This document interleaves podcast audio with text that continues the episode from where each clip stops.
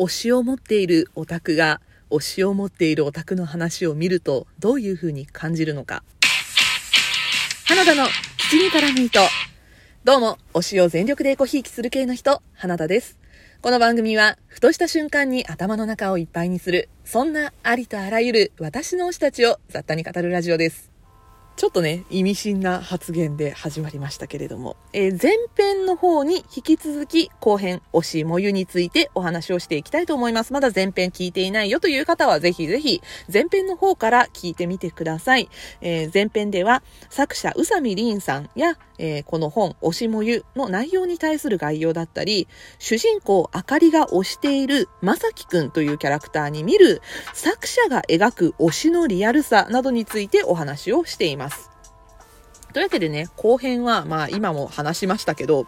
えー、日頃、推しを押す側の人間である私、花田から見た主人公あかりの姿などなどについてお話をしていこうと思うんですが、まずね、この主人公であるあかりはどういうタイプのオタクなのかっていうところをちょっと分析していきたいと思います。まあね、あの、私が常々思っていることなんですけど、これね、あの、なかなかね、難しいというか、なんだろう、こう、語弊がある発言になってしまうかもしれないんですけど、私は、推しを追う人イコールファンではないと思っています。だって、ファンなら推してるのか？推してればファンなのか？っていう風に考える部分もあるし、あの、ジャニーズで言うところの担当文化ってあるじゃないですか。誰々担みたいなね。で、あの、担当をすることをやめることを単折りって言うんですけど、単折りしたからってファンじゃなくなるのかっていうね、あの、そういう疑問があったりとか、まあ、いろいろして、ちょっとね、なかなか難しいところなんですけど、えー、深く推しを追いかける人のことをオタクと仮定してここではお話をします。あの、オタクにも様々なタイプが存在するんですよね。まず、アイドルなんかのこう課金することで会える現場がある推しを追う人に多いのが、やっぱりね、あの、推しに課金をするタイプの人だと思います。まあ、私も今回ね、あの、ちょっとね、今、キンキンで 推しが課金できる現場があるので、現場というかね、あの、推しに課金ができる状況があるので、まあそういう時はね、私もあの、推しに課金をするタイプの人間かなとは思うんですけど。そして、えー、ファンのコミュニティが出来上がっている場所、例えばツイッターだったり、SNS など。で、まあ、そこであの、ファン同士の交流を楽しむタイプのオタクもいれば、一匹狼というかね、あの、あんまりこう、ファン同士でワイワイキャッキャするのを、良しとせず、まあ、良しとせずっていうわけではないですけど、まあ、自分がその、推しを追いかけていればそれで十分だと思う一匹狼タイプのオタクもいるんですね。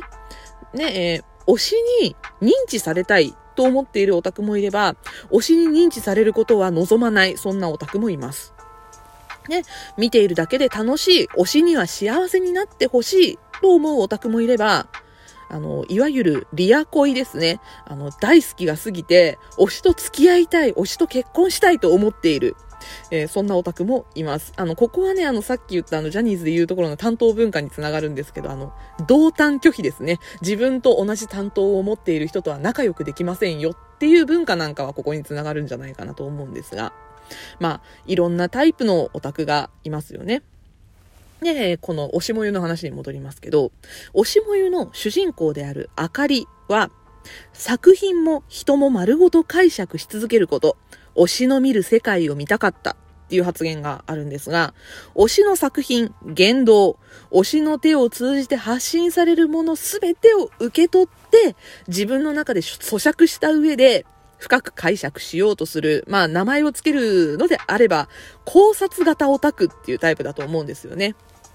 ね、あの、まあ、私の番組聞いてくださってる方は、もしかしたら感じたかもしれないんですけど、私も推しを語る上で知識欲が強い調べ魔なところがあるんですよね。なので、まあ、過去ログに対して過去の推しの発言だったり、推しの仕事だったり、と、あの、現在の推しの発言や仕事での結びつきなんかをこう、深く考えたりするところがあったりするので、あかりとこういうところはちょっと似たところがあるんじゃないかなって思ったりもしました。で、まあ私はこの明かりと似ているからこそ気をつけなきゃいけないなと思っている部分があって、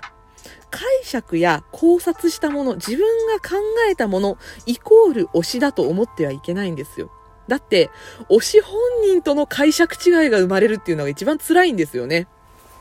で、この推し本人との解釈違いという面で、私はこの推しもゆの作中ではすごくピーターパンのエピソードが印象的でした。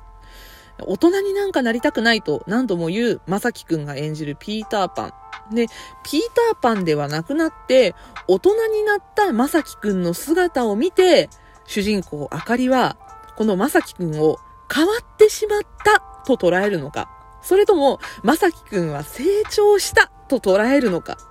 ね、ここの解釈の違いが、本人がどう思っているのか、そしてあかり自身がどう思っているのかっていうので、まあ、解釈によって押し方だったり、その考え方っていうのすごく変わってくると思うんですよね。なので、この考察型オタクのあかりちゃんは、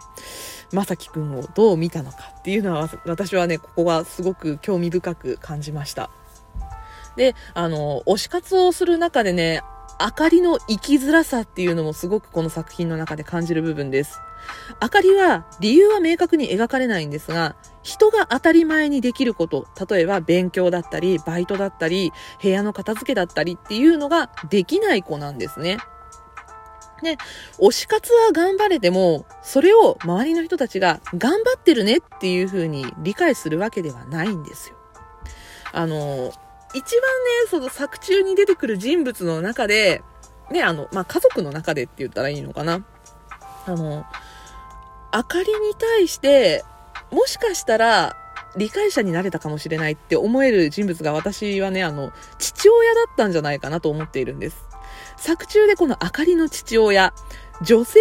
声優にリプライを送っている描写があるんですね。多分この声優さん、お父さんの推しだったんだと思うんですが、ただ、あかりの推し活を見て、この父は理解は示さないんですね。これ、お父さんどういう立ち位置の人間なのかなって思った時に、オタクではない普通の人間として擬態して生活している感を覚えたんですよ、お父さんに対して。実生活でも多い立ち位置の人だと思います。これね、人には人の推しがいて、押し方があるっていうね、この価値観をお父さんが押し付けたり、拒絶したりしなければ、あの、あかりとお父さんうまくいってたんじゃないかなって思うんですよね。ただ、あの、あかりの理解者が家の中にいないとともに、あかり自身も家族を理解しようとしている描写は一切ありません。でね、この推し活を背後に人間関係のジレンマを痛いほど描いてるっていうのが、まさに芥川賞作品的だなと私は思いました。まあね、あの、そんなことがあって、お姉さんやお父さんお母さんとも明かりは折り合いが悪くなりました。そして学校もドロップアウトすることになってしまいます。あの、あかりにとって生存意義であり、アイデンティティである推し活っていうのも、あの、その他の人たちから見たら、たかが趣味なんですよね。ただまあ、推しを追って、たかが趣味なんでしょうか。私もまあ、推しを追って生活してるので、そこはすごい深く考えちゃったんですけど、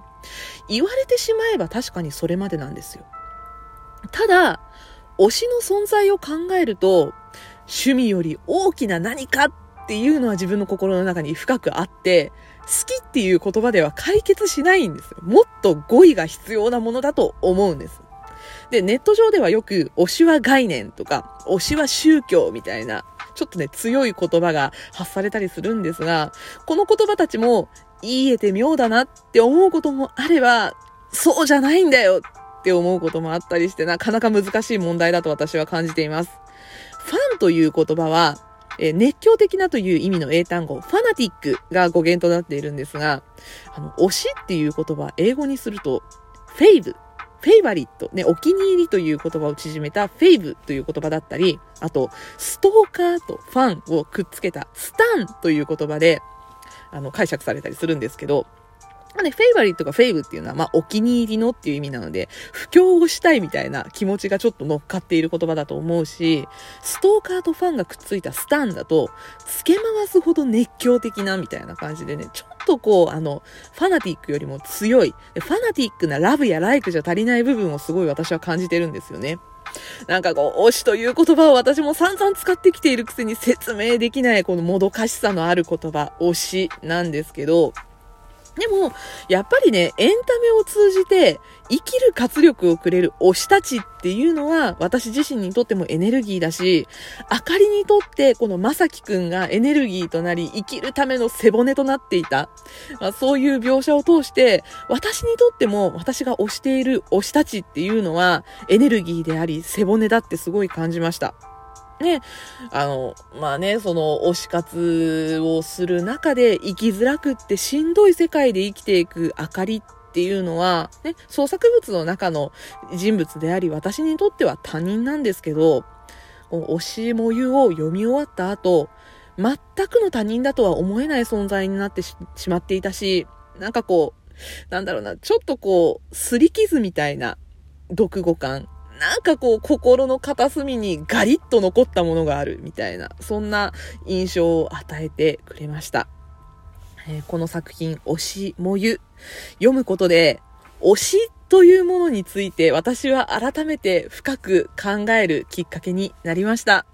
推しがいる人も、推しがいない人も、推しって何だろうって思っている人も、ぜひこの作品読んでみてはいかがでしょうか。というわけで今回は前編後編2本にわたって、え、宇佐美凛さんの推しもゆについてお話ししました。お相手は花田でした。推しについてまた考えてみてくださいね。じゃあね、バイバイ。